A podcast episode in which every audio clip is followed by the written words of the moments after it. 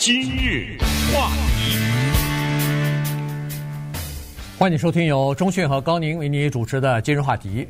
这个在过去的一段时间以来，哈，这个大概有几年、十年，他们呢，这个在整个的美国的高科技的市场里边呢，是处于蓬勃发展的一个阶段。原因是因为资金比较容易获得，而且利率。几乎是等于零，好，所以呢，在这种情况之下呢，很多的高科技公司呢，就靠着这个呃容易得到的贷款呢，就开始呃烧钱，开始扩大自己的这个影响力和份额，然后争取呢呃获得市场的认可。但是现在呢，这个超低利率的这个时代看上去要结束了，因为在过去这一年里边，呃，联储会已经连续加息呃很多了啊，然后今年。呃，可能在呃这个二三月份的时候，可能还会再加两次息啊。所以呢，在这种情况之下呢，好像高科技公司，尤其是初创的这些小企业啊，他们的好日子和荣景啊，似乎过去了。所以今天我们就这个事情呢，跟大家稍微的来聊一下。刚说过谷歌，还没说完呢。这谷歌在上个礼拜五的时候裁员一万两千人呢，对不对？呃，是等于它的整体的员工的百分之六被裁掉了。那接下来这个话题我们要想说什么呢？就是想说说这种趋势。你也裁员，我也裁，Microsoft 也裁员，亚马逊也裁员，啊，个个都在裁员。这是发生了什么事儿啊？我们就从一个经典的案例讲起啊。这个故事呢叫 Carvana。Carvana 呢是一个卖二手车的网站平台，它的名字起得好啊，它用了一个佛教的词汇 Nirvana 的谐音。啊，Nirvana 呢，在佛教里是涅槃的意思，呃，大家应该都听说过啊，这就是佛教里面的相当高的一个平和的这么一个境界。所以他是说呢，我采取的这个战略方针啊，是已经发生过的案例。哪些案例是已经发生过呢？在我们的生活中啊，有三个大的事情，特别的是革命性的改变。一个叫出租汽车。啊，这个呢是叫分散式的服务，在没有像什么 Uber 啊、什么 Lyft 这个之前呢，您坐过出租汽车吗？出租汽车就是两种，一个是站在马路上挥手，一个是打电话打这个，然后等。这两个我都做过啊，我也打过电话，然后还要讲清楚，那个时候还没有手机，在公用电话呢，还说你在哪个路跟哪个路交叉那儿等着。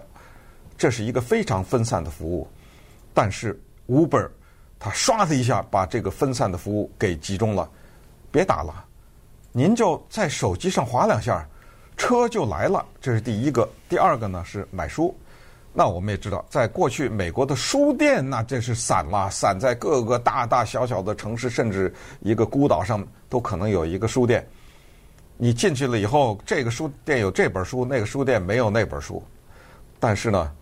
后来有一个叫做亚马逊的公司，唰的一下把它给汇总了，在一个地方，别走了，别逛了，在我这儿，这地球上能有的书，我这都有。如果我没有，这个地球上也没有这本书。当然我说的有点夸张。这是第二个，第三个就是酒店。酒店，那你要是没去过这个陌生的城市，在过去要是没有网站这么方便的话，那非常麻烦的。然后各种各样的。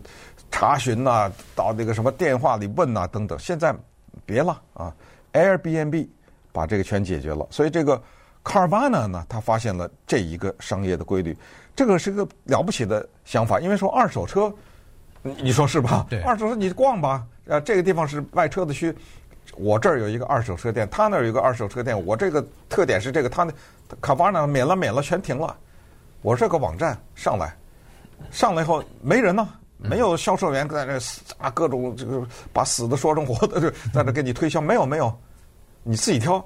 我的车全都是这个条件，全都白纸黑字写在这儿。然后你去两个方法，一个是取车没人，一个是送车。你家住哪儿？我派一人给你送过来。呃，这个车给你送过来，他咱们就讲他是怎么从辉煌到了现在的，我也不能说是沉沦了，反正现在至少是陷入了极低的低谷。对。在资金比较容易获得的时候，而且是低价哈，或者甚至是无价，甚至是无价哈，因为低到一个程度已经呃不计算它的这个利息了。那么在这种情况之下，这个 Carvana 呢，它就开始拓展自己的疆土哈。刚才说了，它有一个抱负或者是一个呃理念吧，就是说它要做成书呃图书界的亚马逊，它要做成旅馆界的 Airbnb 啊，它要做成这个。出租汽车，哎，出租汽车里边的这个 Uber、呃 Lyft 这样的哈，所以呢，他要拼命的在烧钱，在扩大自己的影响力、呃知名度，最后呢，他可以占据一大部分的二手车市场以后呢，他就认为说，我把后面的竞争对手远远甩在后面以后，那我就没有竞争了，因为大家一买车二手车就想到要到 Carvana，所以他。还做了一些噱头，你看，在我们呃洛杉矶也有啊，这个 Carvana 的那个那个塔楼，哎塔楼啊，或者说 非常壮观，哎对，那个十十几层楼高哈，但是每一层全是车，没人，呃都是自动的，你提车的时候就到那儿去，然后他把车运来以后就放在那儿，也也算是展览，你也可以看得到。也可以提车的时候就你按一个按钮，对你输入一一串号码以后，那车自己从楼上下来了。对，呃，下来以后你开开了就就走了啊，这就是你的车了啊。所以，呃，这个。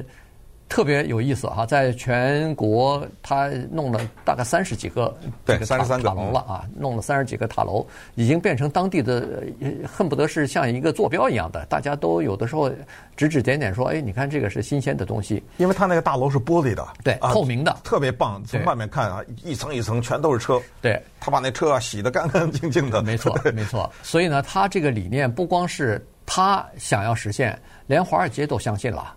华尔街认为说这个可能会实现，于是当初啊，他的这个 Carvana 这家卖二手车的公司，公司的市值到了多少呢？八百亿美元。这我都我没查，是不是赶赶上那个福特汽车公司的价值了？呃，但是现在你再查，跌到十五亿了。也就是说，从八百亿跌到十五亿，百分之九十八跌掉了，没了。呃，原因其实就是这个哈，就是说。当资金容易获得低息的资金容易获得的时候呢，很多高科技公司啊，就利用这样的情况，他们就开始拓展自己的业务。先是烧钱，先是我不要利润，我就要占领市场的份额，然后再考虑利润。这个走的是亚马逊的这个经营的模式啊。一开始他也是连续亏啊，哎，连续亏了不知道多少年，最后。呃，占据了整个的这个呃电商平台之后，变成龙头老大之后，那就开始稳赚了。现在你闭着眼睛都可以赚钱。这是苦尽呃叫什么苦尽甘来了？确确实是这样。所以很多的这个初创公司呢，高科技初创公司就利用过去这十几年，全部都是走这条路。但是突然之间，联储会一个加息，一下子超低利率的这个时代。原来认为说是永远不会到来的，现在突然到来了。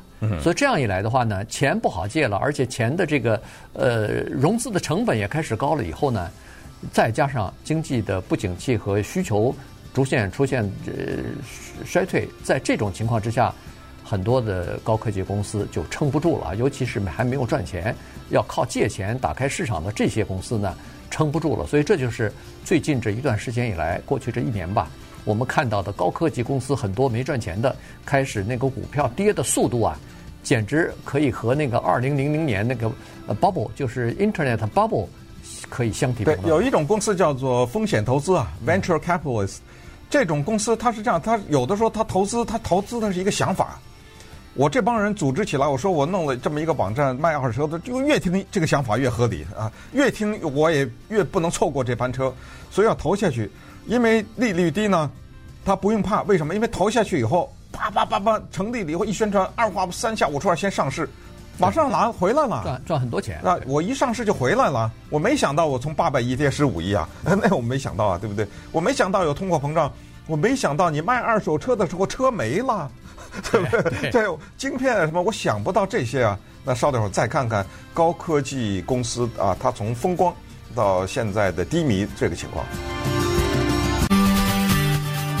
今日话题，欢迎您继续收听由中讯和高宁为您主持的今日话题。这段时间跟大家讲的呢是经济环境的变化对高科技公司啊造成的这个影响和冲击。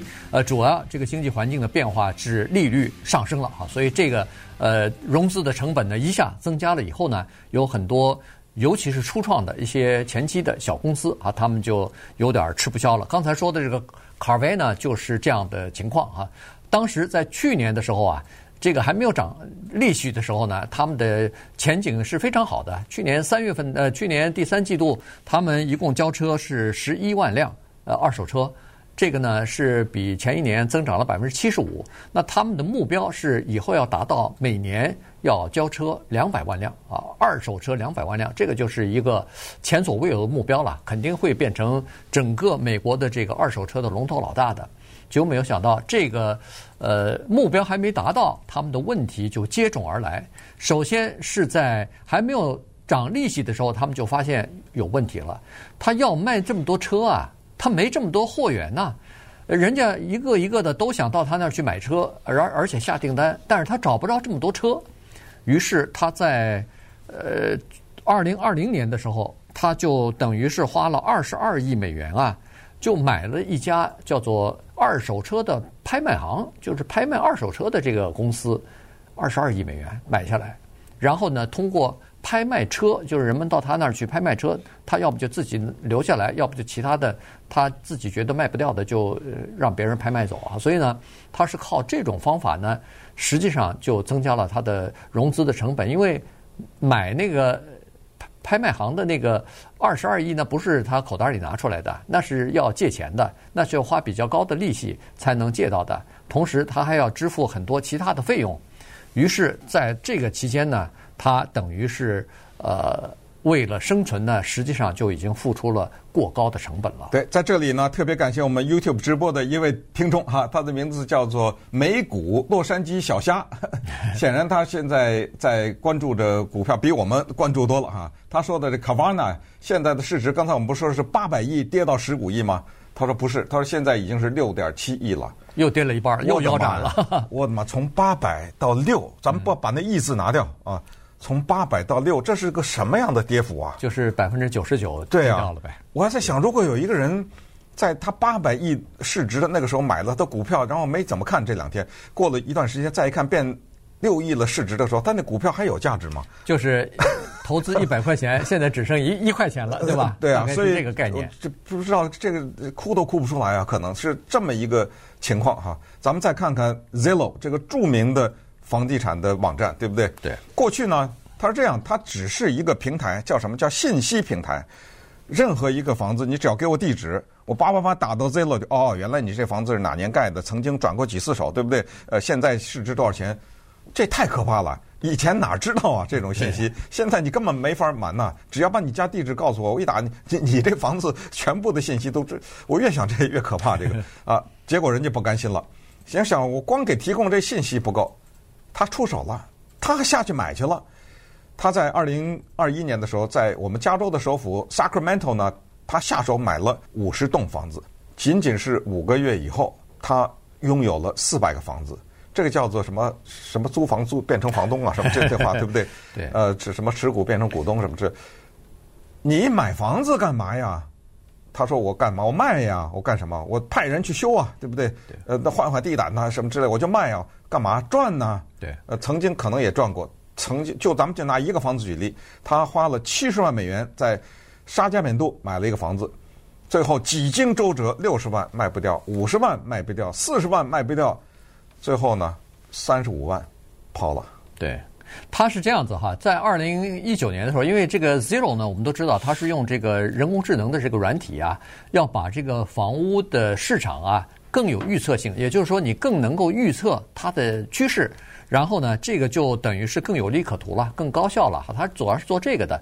那他认为说，我自己公司拥有这样的软体，可以预测房地产的这个未来的趋势的话，那我干嘛不进到这个市场里边，我去 flip，我去这个。呃，倒卖啊，倒卖房屋，别人都能倒卖，我不是不是更能倒卖吗？于是他真的下去了，在二零一九年取得相当不错的成绩，他倒卖了五千栋房屋啊，结果赚了呃这个整个的不是赚啊，就是整个的呃销售额达到了好像是两百亿美元吧。所以呢，他认为这个是挺好的。于是刚才所说的，他就是碰到了这个击鼓传花那个音乐结束的时候了。这个呃，房屋的利率一下子跟着那个联储会调整利率，一下子也上涨起来了。所以他觉得这个事儿不能再做了哈。最后一批房子砸在手里了，那五十栋刚才说的 Sacramento 就是最后一批他们买回来的房子里头的其中一栋，呃，折价啊腰斩了以后卖出去的。所以现在那个。Zero 已经从那个倒卖房屋这个市场当中完全撤出了。